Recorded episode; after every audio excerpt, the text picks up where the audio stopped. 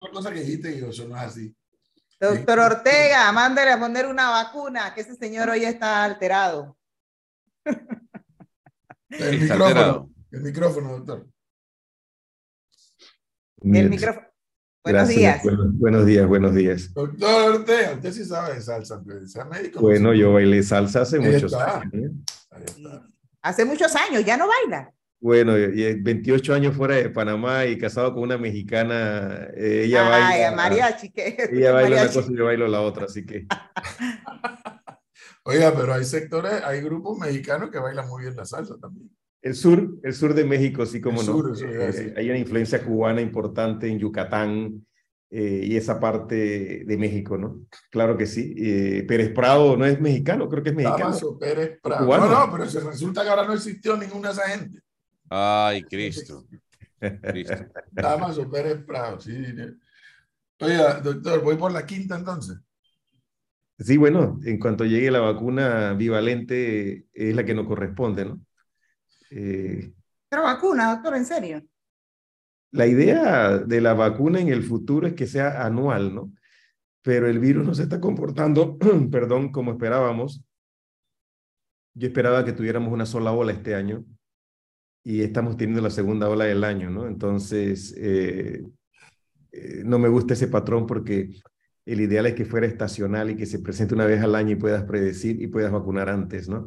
Pero el virus ha decidido hacer lo que quiere eh, y entonces ahí nosotros también hemos decidido hacer lo que queremos y esa combinación de que hacemos lo que queremos y el virus hace lo que quiere, entonces se combina para que nos den estas olas de COVID-19. ¿no? Este es un fenómeno antropogénico también, ¿no? O sea, que tú tienes aquí el virus, los seres humanos, el comportamiento de nosotros como sociedad, eh, y eso es lo que...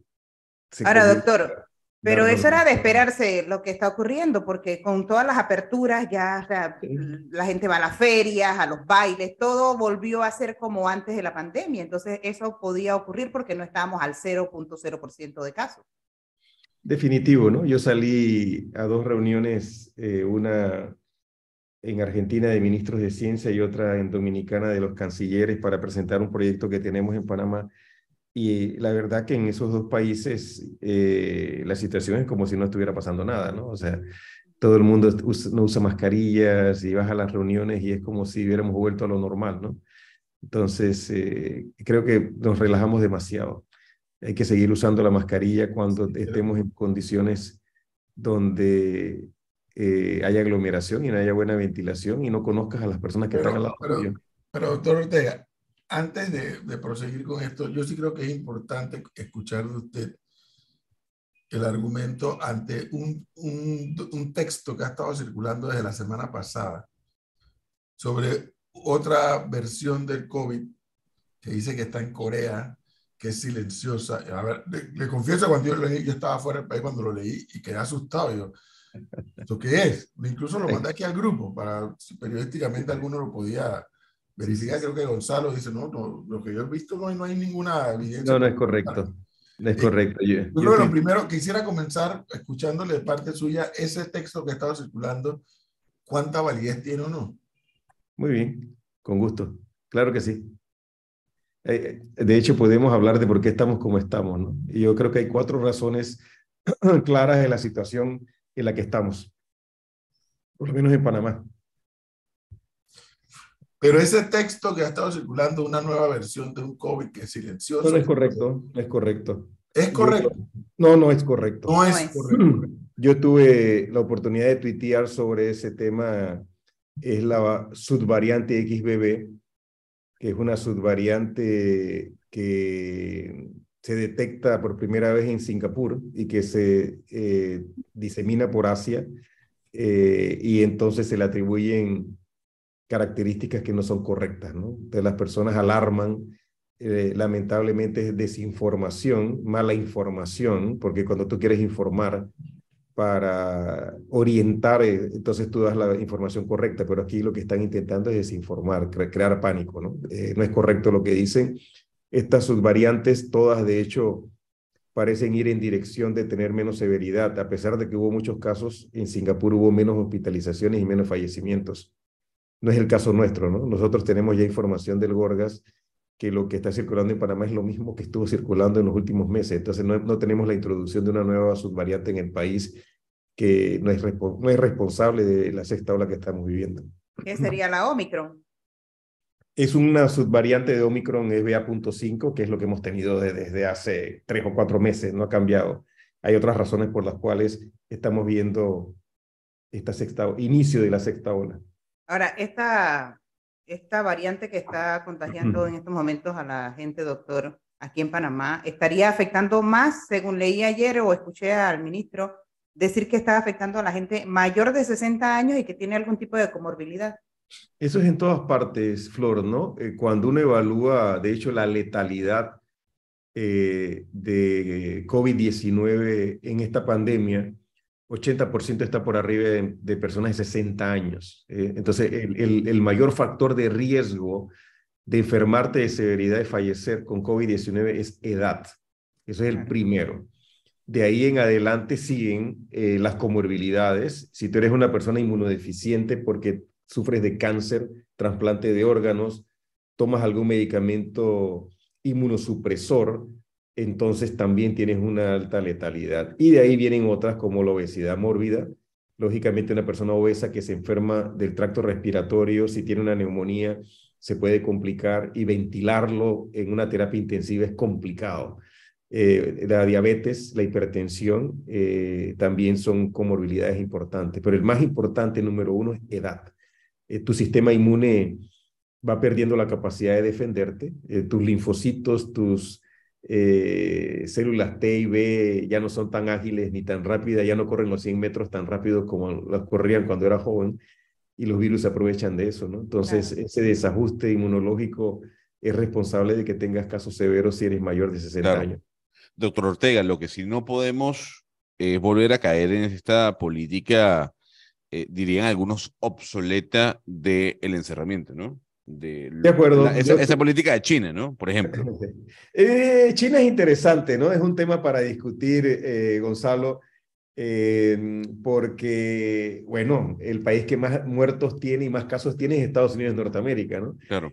Claro, las consecuencias de la política cero COVID de China nos afectan a todos, ¿no? Con toda la cadena de suministros eh, y todos los problemas que eso causa, pero son de los que menos muertos tienen, ¿no? Claro. Eh, entonces ahí los chinos dirán, eh, el mundo que tenga, resuelva sus problemas como quiera, nosotros lo vamos a resolver de esta manera. Creo que es un riesgo, te soy sincero, como infectólogo, a ver, como médico quiero salvar vidas, ¿no? Eh, o sea, para eso fui entrenado. Em, como infectólogo igual.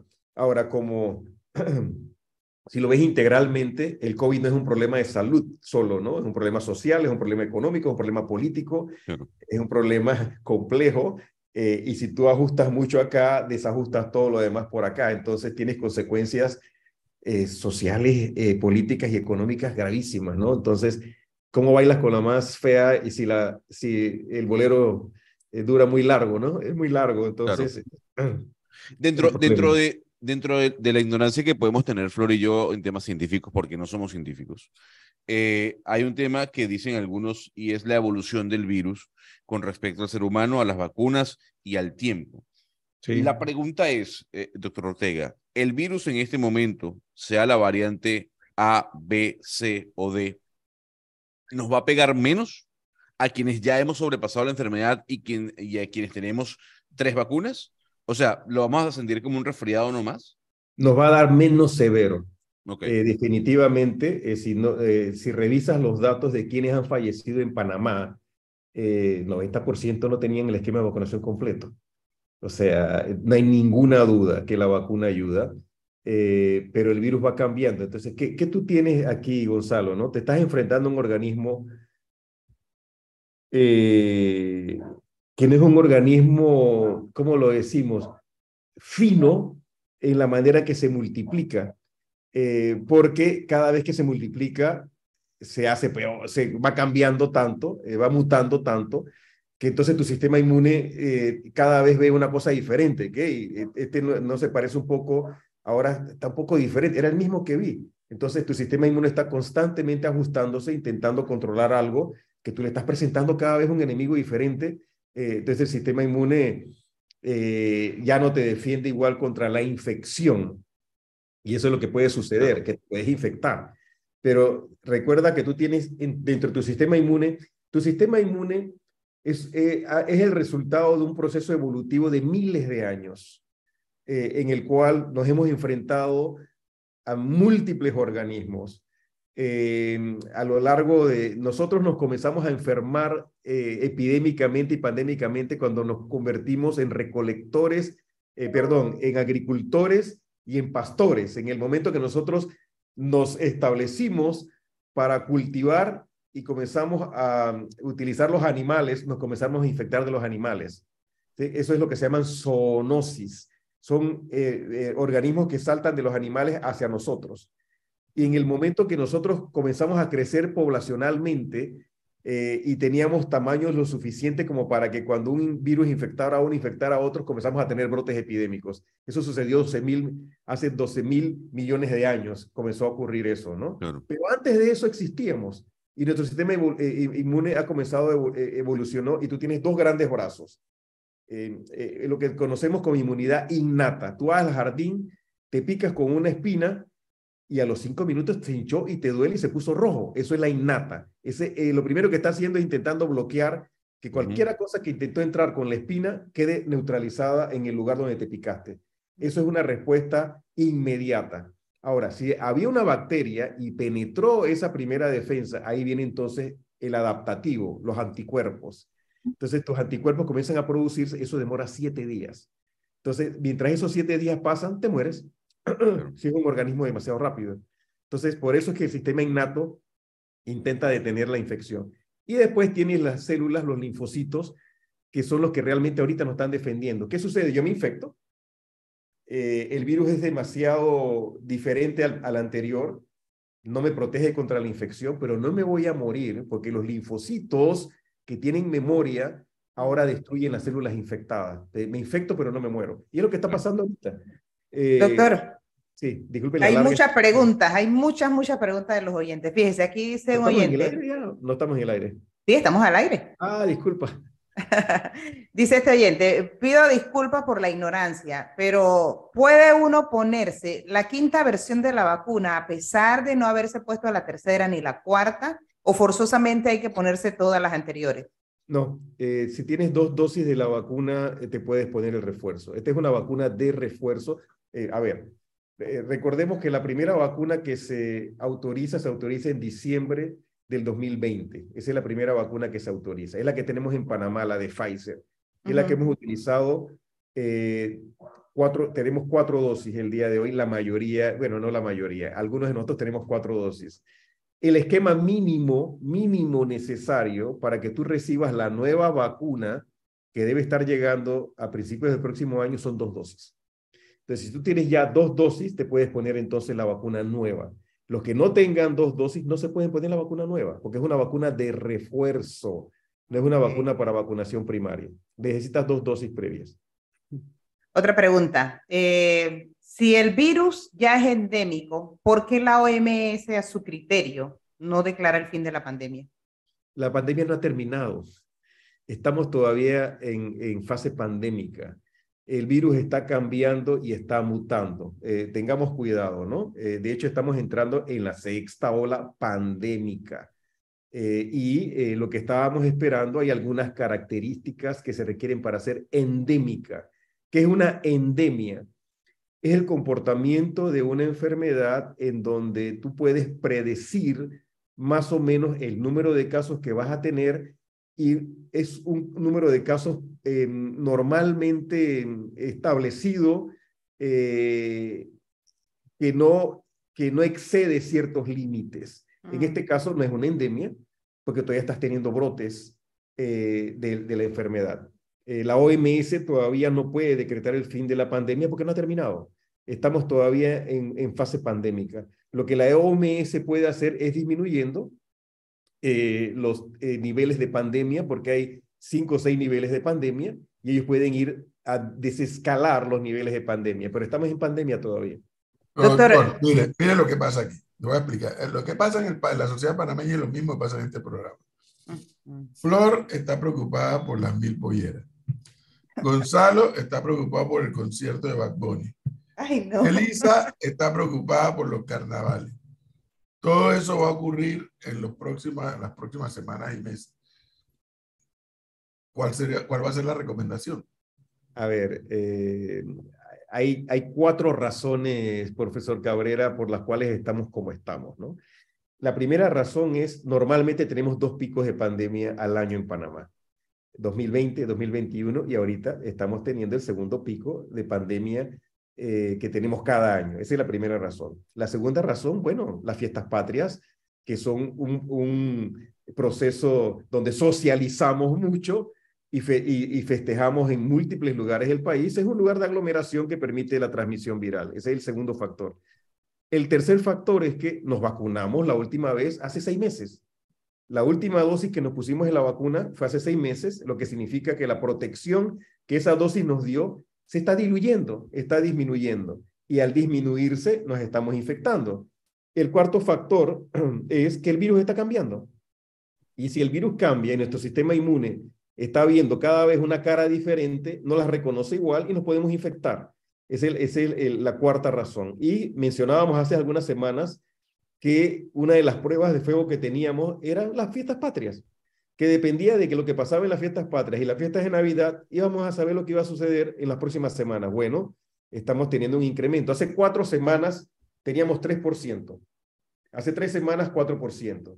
Hace dos semanas eh, teníamos 6% y ahora tenemos 7%. De hecho, ayer conversando con el Ministerio de Salud, tenemos 11%. Es el último número que sabemos de, porcentaje eh, de positividad. Ha incrementado. Pero no nos debe preocupar ahorita mucho la positividad porque el virus al cambiar se hace menos agresivo. ¿Qué tenemos que vigilar? Hospitalización, terapia intensiva y fallecimiento. ¿Por qué? porque estamos realizando cinco veces menos pruebas que las que realizábamos antes. Hace seis meses hacíamos 50 mil, 60 mil pruebas. Ahora estamos realizando 17 mil. La gente no se está haciendo la prueba. No tenemos los mismos puntos que teníamos para hacer las pruebas. La gente asume que se resfrió, no quiere dejar de trabajar y no se hace la prueba. Entonces, el panorama que estamos viendo hoy en positividad y en casos es sesgado. Estamos viendo un pedacito de la realidad. Pero ¿dónde no miente? ¿Qué no miente? Hospital no miente. Si te enfermas de gravedad, vas al hospital. Terapia intensiva no miente. Si estás muy grave, vas a la terapia intensiva. Y si te mueres, no hay manera de que mientas. Entonces, esos tres parámetros son los verdaderos parámetros que nos van a decir a nosotros qué tan severa es esta sexta ola, porque el número de casos no estamos haciendo las pruebas. Nosotros estamos viendo cuatro veces menos de lo que realidad, realidad está pasando, porque estamos haciendo cuatro veces menos pruebas. Entonces, no nos enfoquemos tanto en, el número de casos ni en, el porcentaje de positividad. Veamos lo que está en el hospital, lo que está en la terapia intensiva y las personas que están en fallecimiento. Hace cuatro semanas tuvimos, tuvimos tres semanas de cero, uno y cero fallecimientos. La semana pasada tuvimos seis. ¿Sí? O sea, entonces sí eh, está sucediendo algo. Y eh, tuvimos 70 hospitalizaciones, ahora tenemos 100. En terapia intensiva teníamos uno o dos, creo que ahora tenemos siete. Entonces, eh, esos son los parámetros importantes. ¿Qué tan severo va a ser esta ola? Va a depender de eso. Pero hay dos parámetros críticos también, profesor Cabrera. Personal de salud. Tenemos que proteger a nuestro personal de salud, que es el que nos va a atender cuando vayamos a los hospitales. Enfermeras, tecnólogos, farmacéutas, médicos, auxiliares. A ese personal hay que protegerlo. Mascarilla eh, obligatoria en los hospitales. Eh, persona que entra a un área de salud tiene que usar una mascarilla tenemos que saber qué tan bien vacunados están nuestro personal de salud y cuándo se vacunaron y cuántos se están enfermando para saber si tenemos que tomar alguna medida eh, diferente. Ese es un tema importante. El otro es cuánta gente está dejando de ir a trabajar. ¿Cuál es el impacto económico en los trabajos de esta ola? Eh, o sea, vamos a perder gente eh, laborando y ahí el transporte público es importante. Tenemos que ahora las personas tienen que ponerse la mascarilla en el metro, ponerse la mascarilla en el autobús, ya con 10% de positividad significa, y de nuevo, haciendo pocas pruebas, eso significa que la persona que está al lado mío tiene uh, eh, posibilidades de estar infectada. Si tengo en un autobús 30 personas, eh, caramba, un tercio, hay tres infectados probablemente, ¿sí? En el autobús. eh, si hay 30. Y si en un, no sé cuántas personas caben en un vagón del metro, eh, supongamos que caben 150, no, no, no sabría decir, caramba, hay 15 por, potencialmente. Eh, claro que esto es aleatorio, yo estoy aquí haciendo una general, generalización, me disculpan por la generalización, no me tomen la palabra exactamente como la estoy diciendo, pero a lo que me estoy refiriendo es que en un vagón del metro posiblemente hay una persona infectada. Como esto es aleatorio, puede que no haya ninguno en un vagón, pero puede que en otra haya 10, o puede que en otra haya 2. Yo estoy generalizando. mascarilla en el metro, mascarilla en el autobús, eh, mascarilla en el taxi, eh, mascarilla en el Uber. O oh, doctor, puedes hacer la receta mía. Como no me quiero poner mascarilla, no salgo. No, pues, pero no, puede vivir ahí, ¿no? Déjelo ahí, Gonzalo. No, no, no, Doctor. no, Doctor, por ejemplo, yo tengo ya cuatro dosis de la vacuna contra el COVID-19. Yo estaría, mis condiciones serían las mismas que una persona que solamente tiene dos dosis de la vacuna y que no se ha puesto la, la dosis de refuerzo, que sería la quinta. No, no, la persona que tiene tres o cuatro dosis está más protegida que el que tiene dos. El que, y también depende, Flor, es importante, de cuándo te vacunaste, ¿no? Recuerda que cuando tú te pones el refuerzo, eh, digamos, el primer refuerzo, que es la tercera dosis, los títulos de anticuerpos se elevan 15 veces, 10 veces por arriba de los que tenías. Ahí tú tienes un, una inyección de, de, inmunogenicidad. Ese, eso comienza a disminuir poco a poco, comienza a disminuir, comienza a disminuir, y te dura aproximadamente 3 a 4 meses. Así que si solo tienes dos dosis y te la pusiste hace mucho tiempo, tus títulos son muy bajos. Si tienes eh, tres dosis, el, primer refuerzo, te lo pusiste hace cuatro meses, todavía estás protegido. Si te pusiste el segundo refuerzo, que es la cuarta dosis, entonces estás más protegido que si te pusiste tres hace mucho tiempo. También depende del momento en que estás. Si me te la pusiste hace un mes y es la segunda, tienes buenos títulos de anticuerpos. Te va a depender no solamente del número de dosis, sino cuando te la pusiste. Pero el que tiene tres refuerzos tiene mejor protección. Ahora, una consulta, doctor Ortega. El aislamiento han cambiado los patrones de aislamiento desde que comenzamos con la pandemia. Si una persona se contagia en este momento con tres o cuatro dosis y ha superado la enfermedad en dos ocasiones, por ejemplo, ¿tiene que estar aislado en casa por cuánto tiempo? A ver, la recomendación son cinco a siete días eh, eh, para el aislamiento, Gonzalo, ¿no? Eh, ¿Cuál es el problema aquí, no? Mientras más te infectes, hay artículos publicados hace una semana que hablan de comparar una persona que se infectó una vez con la que se infectó dos, tres y cuatro veces. Y los datos de ese estudio indican que aquel que se infecta múltiples veces tiene más secuelas, tiene más efectos secundarios, tiene más COVID prolongado, eh, tiene eh, más alteración de los órganos. el ideal es no infectarte o infectarte eh, la menor cantidad de veces posibles. Entonces, aunque te haya dado eh, caramba, intenta evitar la segunda infección e intenta evitar la tercera infección, eh, porque eh, los datos publicados también indican que el COVID prolongado le da a la persona que tenga COVID leve, moderado o severo. Claro, aquel que tiene COVID severo, que está en la terapia intensiva o que se hospitaliza, tiene un mayor número de complicaciones a más largo plazo, pero el que tiene COVID moderado también puede tener complicaciones. Hay un artículo de hace dos o tres días que indica que eh, hasta el 50% de las personas pueden tener todavía un efecto secundario del COVID dos años después de haberse recuperado. Entonces, es una enfermedad que no entendemos. Recordemos que este es un virus nuevo. Es un virus que salta de un animal a nosotros, no lo conocíamos. Entonces, es una enfermedad nueva, multisistémica. ¿Qué significa multisistémica? Afecta múltiples órganos. Sistema nervioso central, que es el cerebro, corazón, pulmones, eh, músculos, eh, intestino, páncreas. De hecho, hay de datos muy robustos publicados que hay un incremento de la diabetes en personas, en niños, diabetes tipo 1 y diabetes tipo 2, en niños que se han recuperado de COVID-19. De cómo yo no vacuno a mi niño eh, de una enfermedad nueva, cuando tengo una vacuna que puede evitar que se enferme, si es una enfermedad que yo no conozco y no sé cuáles son las secuelas. Lo más razonable en este escenario, y soy pediatra, tengo una nieta de tres años, es, tengo dos hijas eh, adultas jóvenes y las persigo eh, para que se vacunen eh, y estén protegidas, porque es una enfermedad que yo no sé qué, efectos va a tener porque es nueva. Hace, ah, en, en diciembre del 2019 no la conocíamos. ¿sí? Durante todo el primer año, 2020, caramba, el virus se portó más o menos, no había muchas variantes, había una sola variante durante todo un año. Y, súbitamente, en diciembre del 2020, todo cambió. Comenzaron a ver, octubre, noviembre, diciembre del 2020, comenzaron a aparecer alfa, beta, gamma, delta. Ahora tenemos Omicron. ¿Cuál es el problema con Omicron?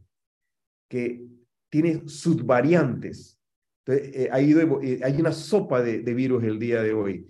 Las variantes previas, cuando aparecían, eliminaban a todas las otras. Alfa eh, eliminó a la ancestral, beta eliminó alfa, delta eliminó a beta, y ellas se iban eliminando. Hoy no. Hoy tú tienes Omicron y tienes BA.1, BA.2, BA.3, BA.4 y BA.5.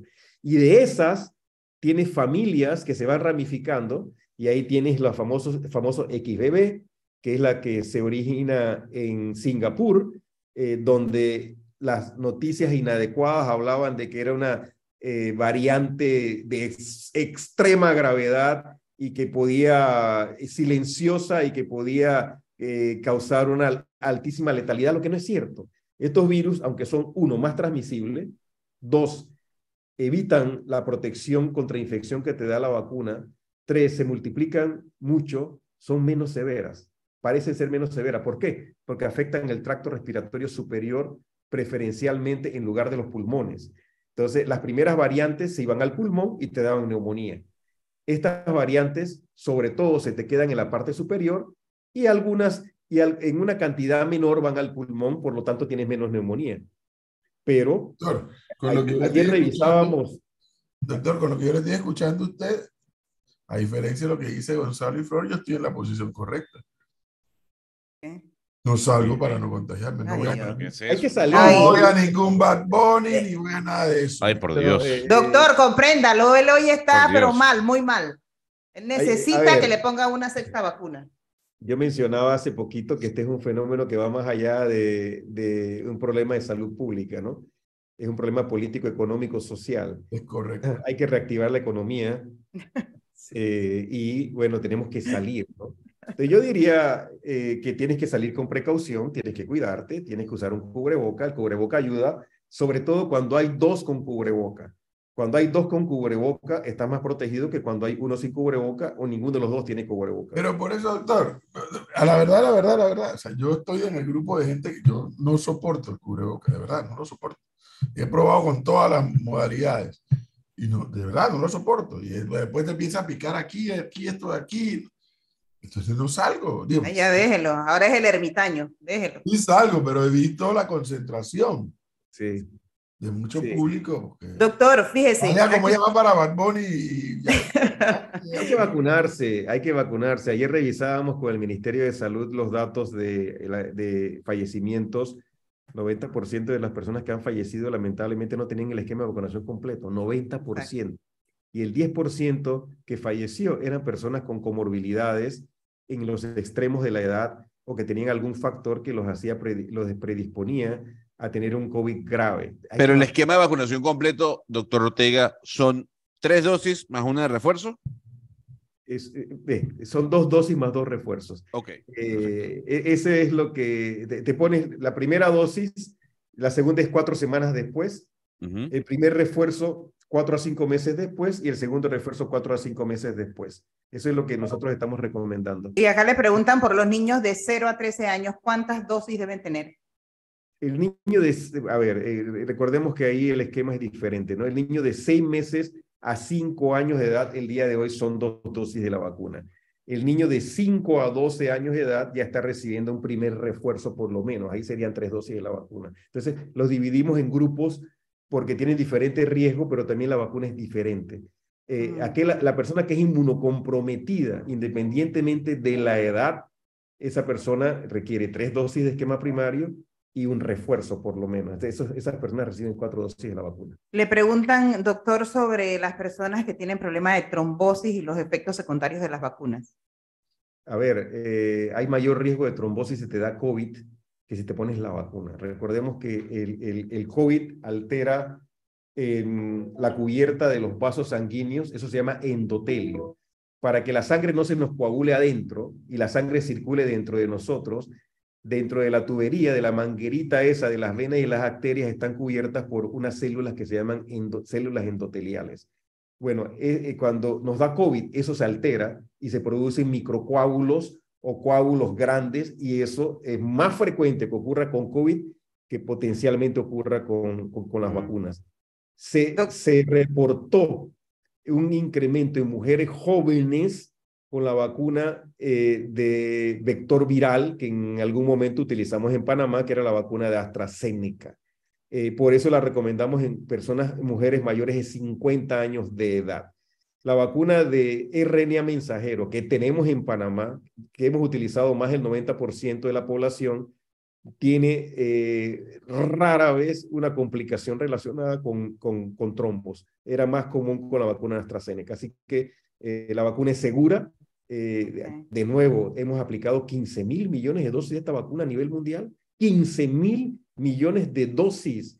O sea, nunca en la historia de la humanidad se había estudiado una vacuna tanto, se había utilizado tanto, se había caracterizado tanto una vacuna. Esta es una vacuna segura. Eh, es una vacuna eh, que ya demostró sin ningún lugar a dudas la seguridad. Sabemos los efectos secundarios que se pueden observar, ya están caracterizados exactamente qué se puede observar sin ninguna duda. Así que es una vacuna segura, vacúnense. Doctor, eh, si la gente que nos está escuchando ahorita sigue sus recomendaciones de cuidarse, ponerse mascarilla en lugares aglomerados y también la recomendación de vacunarse, ¿hay suficientes vacunas en Panamá? Porque aquí me dice un oyente que fue al centro de salud de Boca la Caja y que no había vacunas. Bueno, eh, las vacunas deben existir en los centros de salud y policlínicas a lo largo del país. Eh, esa es la información que tenemos. Eh, y eh, de nuevo, aquel que no se ha puesto ninguna dosis, comience ahora para que cuando llegue la vacuna nueva a principios del próximo año se puedan poner esa vacuna de refuerzo, que es una vacuna diferente porque contiene dos coronavirus diferentes. El viejo, el ancestral, la variante original, y tiene una variante nueva que es BA.5, que es la mamá de las otras, de algunas de las, del 75% de las otras variantes que están apareciendo en el mundo. Así que tiene que ponerse esa vacuna. Existe la vacuna, debe haber disponible en las policlínicas y centros de salud. Eh, y si se le pasó el tiempo, no se preocupe, vaya y póngasela. Diga, uy, se me pasaron dos semanas, cuatro semanas, no importa, vaya y póngase la vacuna. El sistema inmune recuerda que usted se vacunó eh, y eh, le ayuda independientemente que se, la, se puso la primera y nunca se puso la segunda. Tiene ocho meses, vaya y póngase la segunda. Eso, eso, eso no tiene ningún problema. Doctor Ortega, las vacunas se pueden vencer y se lo pregunto porque nosotros tuvimos un boom de vacunación, pero luego de un tiempo eh, eh, ese boom bajó eh, por los números que usted mostraba. al final en Panamá el virus se transformó en algo endémico por, por un tiempo. Esas vacunas que sobraron de un primer lote, ¿se pueden utilizar en este momento? ¿Eso se vence, se pierde? Las vacunas se vencen ellas tienen eh, lo que se llama, se llama em, eh, tiempo de almacenamiento o vida de almacenamiento. Cuando esta vacuna se produce originalmente, no sabíamos cuánto podía durar porque es una vacuna que es nueva. Entonces, los, los investigadores no han tenido tiempo todavía de saber qué tiempo se la puedes almacenar. Recordemos que eso depende de la temperatura de almacenamiento, es un biológico. ¿Eh? Eh, es, no, es, algo inerte. Una aspirina tiene mucho más tiempo de almacenamiento porque es un químico pequeño, estable. Aquí estás hablando de un organismo eh, biológico, así que es mucho más delicado. Entonces, depende de parámetros físicos, parámetros químicos, parámetros biológicos. Y entonces los laboratorios comienzan a observarla, la someten a condiciones extremas de temperatura, y después ellos la van probando y te dicen, demora un año, demora dos años, demora tres años. Normalmente, normalmente, la gran mayoría de las vacunas que conocemos, la vida de almacenamiento es de dos a tres años. En esta vacuna inicialmente fue seis meses, un año, y se ha ido prolongando porque ya con el tiempo los laboratorios te pueden decir qué tiempo la puedes almacenar. Pero sí se vencen las vacunas, no la puedes guardar por siempre. O sea que es posible que algunas de las vacunas que hayamos tenido se hayan vencido y no se, no se utilicen. El programa ampliado es muy estricto con eso, eh, Gonzalo, ¿no? Muy estricto con eso. Me si se dos preguntas. No se usa. Doctor, dice, joven de 58 años, me parece buena la actitud positiva del, oyente. Joven de 58 años, inmunosuprimido, cuatro dosis puestas, ¿algo más que hacer en cuanto a vacunas? Si se puso la, el último refuerzo hace más de cuatro meses, eh, bueno, está en riesgo de infectarse porque ya su inmunidad eh, ha disminuido. Ponerse la próxima vacuna lo antes posible, en cuanto llegue la, eh, la, vacuna bivalente, ponerse la vacuna bivalente. Sobre todo por lo de joven de 58. Sí, de hecho, su, su, la pregunta es excelente. como infectólogo, si nosotros tenemos un pico severo y no tenemos la vacuna nueva disponible, llegó el momento de discutir si debemos dar un refuerzo con la que tenemos. O si paramos el país. O si paramos Exactamente. El país. Ese es un tema que hay que discutir, porque eh, estás en una pandemia, tienes que proteger a la población y si no tienes la vacuna ideal, utiliza lo mejor que tienes a la mano y lo mejor que tienes a la mano es la vacuna actual. De ahí habrá que tomar una decisión y el ministerio decidirá si está de acuerdo o no con la recomendación. Pero yo no descartaría que los expertos que asesoran al Ministerio de Salud, si la vacuna no llega a tiempo y el pico sube a 20% de positividad y estamos teniendo hospitalizaciones y se nos están hospitalizando los inmunosuprimidos o los de extremos de la edad, caramba, que se recomiende dar una dosis extra de la vacuna que tenemos a la mano. La excesiva, la excesiva congestión nasal que algunos están experimentando en estos días, ¿es parte de un síntoma de esto o es otra cosa? Eh, si usted tiene un cuadro, respiratorio, es COVID hasta que se demuestre lo contrario. De ahí puede ser influenza, puede ser virus incital respiratorio o puede ser alguno de los otros virus respiratorios que nos afectan en, la época de lluvia. Recordemos que estamos en el hemisferio norte. Nosotros somos parte del hemisferio norte. Y en el hemisferio norte, eh, ahora ellos están entrando en el invierno. Nosotros somos parte. Lo que pasa que nosotros somos hemisferio norte templado. ¿Sí? Entonces somos un poquito diferente a México, Canadá y Estados Unidos. Bueno, bastante diferente sobre todo por los extremos del clima. Ayer había un juego de fútbol americano y estaba nevando. Eh, entonces, eso no nos pasa a nosotros. Pero eh, los virus respiratorios, eh, llueve, es equivalente a una, a una caída de nieve, nos guardamos y nos encerramos y ahí se nos transmiten más los virus. Entonces, sería COVID hasta que se demuestre lo contrario. Y de ahí puede ser influenza, puede ser virus esencial respiratorio, puede ser algún rinovirus, eh, de los cuales hay cientos de rinovirus que te puede causar un resfriado común. Pero mientras, mientras no se demuestre que no es COVID, para mí es COVID. Bueno, ¿algo más, Flor, Gonzalo? No, yo estoy, pero perfecto. No, rapidito, doctor, si, si tienen una idea de la fecha en la que puede llegar la vacuna bivalente. Bueno, lo que discutimos es que a principio del año, el ministerio está negociando activamente con Pfizer eh, la llegada de esa vacuna. Eh, había, había, eh, es un poco contradictorio porque en Estados Unidos no, se está utilizando con la intensidad que uno esperaría, pero no hay para otros países. Entonces, estamos esperando que Pfizer nos diga cuándo hay, porque Panamá está en la mejor disposición de adquirirla en cuanto esté disponible, traerla al país, ¿no? Depende ahorita de que nos den la vacuna. De, ahorita depende de Pfizer. Panamá está eh, listo para adquirirla. Bueno. Este es un tema cuando nosotros, Melissa, le invertimos todo el tiempo necesario. Usted tranquila, que ya son las 8 y 8. Pero es que, eh, claro que si hay un nivel de incertidumbre por todo lo que se está viendo. Ese texto que circuló la semana pasada y esta semana, pues ha puesto mucha gente muy preocupada eh, ya el doctor Ortega nos dice con toda la autoridad que, que eso implica que no hay tal cosa de ese texto. Eh, y lo que debemos prestarle atención a la estadística que nos está mostrando el comportamiento de la sociedad panameña, que el doctor Ortega aquí nos los ha compartido, y a tomar las precauciones, no queda de otra. Y que cuando llegue la vacuna, que a los que hemos estado una tras otra poniéndonos refuerzos, ir a ponérselo.